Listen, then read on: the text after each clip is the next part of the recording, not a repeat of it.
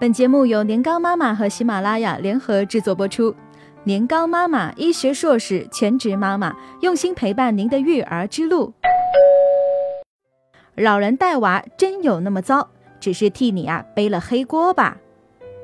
老人带娃不科学，不懂教养，会宠坏孩子。我上班太忙，不然就自己来了。真想全职回家带娃，但是事业就毁了，咋办？你身边是不是也有这样的妈妈？总担心老人会把孩子带坏，孩子出了什么问题，通常都有人背锅。孩子脾气不好是没办法，爷爷奶奶太宠了；牙齿坏了是外婆总给他吃糖，管不住；不好好吃饭就是老人带，没养成好习惯。看到这样的留言，高妈只想问：那你和孩子爸爸在干嘛呀？收起你那了不起的优越感。和父母那一辈人相比，我们这一代人有机会接受更好的教育，也更容易获取资讯。所以很多时候，我们在父母面前会有种莫名的优越感，因为我们的育儿知识更科学、更权威，而他们只是凭经验，所以我们一定是对的。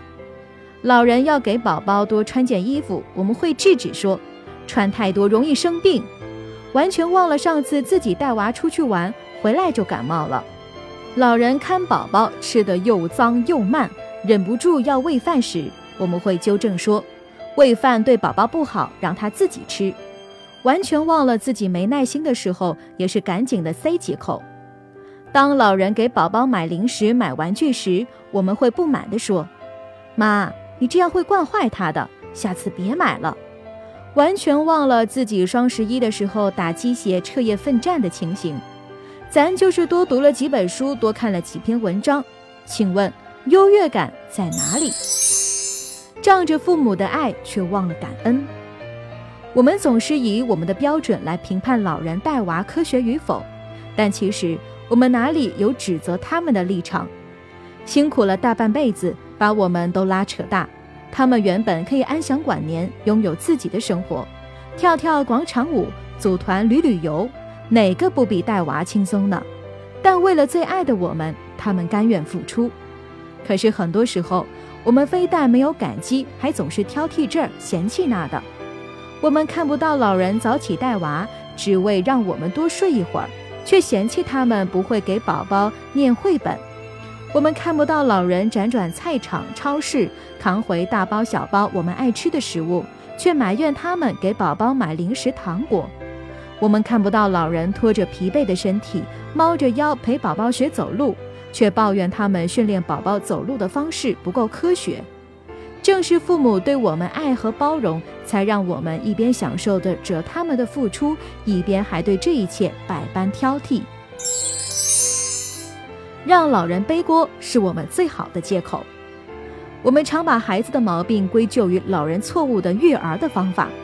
宝宝蛀牙了。都是奶奶偷偷给他买糖吃的，宝宝不爱看书，都怪爷爷天天给他看电视。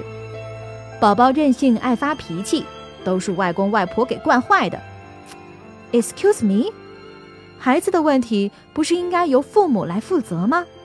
如果你坚持每天给宝宝刷牙，他就不会蛀牙；如果你每晚都坚持给宝宝读绘本，他也会爱上阅读。在你的能力范围内，多陪伴宝宝。用正确的方式管教他，他就不会这么任性胡闹。自己不想花力气，只是想当当指挥官，一出现问题就高喊团队不行啊，执行力不行啊！哈，艾玛，这样的父母是不是也太好当了一点儿？你行，你上啊！咱们学了那么多的育儿理念，赶紧的付诸实践呀！小主子成长不等人呢。熊孩子在地上撒泼打滚的时候，你能不能坚持温柔的正面管教？如果你都做不到，还怪老人宠孩子。小朋友都爱吃甜食，你能不能不厌其烦每天为他准备健康的零食、均衡的三餐？哪怕是上班族妈妈，也可以提前安排好，或者至少把菜单列好吧。这都做不到，还怪老人乱给宝宝吃东西。让宝宝自己吃饭，说的轻松，增加的全是工作量啊！老人一天下来都累坏了，你回家了自己来搞定不就好了？老人带娃真有那么糟吗？追着喂饭、买零食吃，放任宝宝发脾气，的确不是最科学的育儿方法。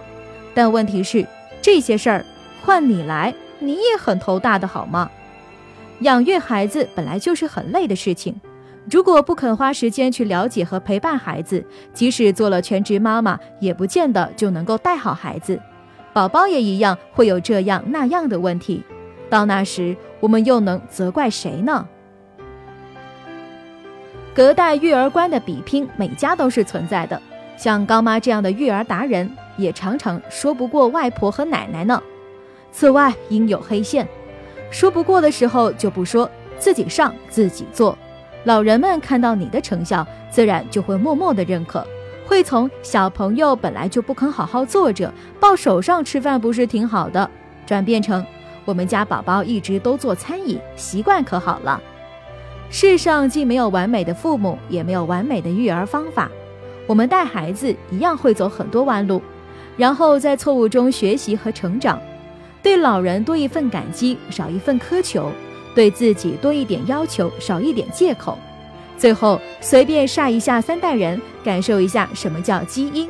哈哈，你认或不认，爹妈就这么残暴的、深深的植入在你的身上。更多精彩内容，欢迎关注公众微信号“年糕妈妈”。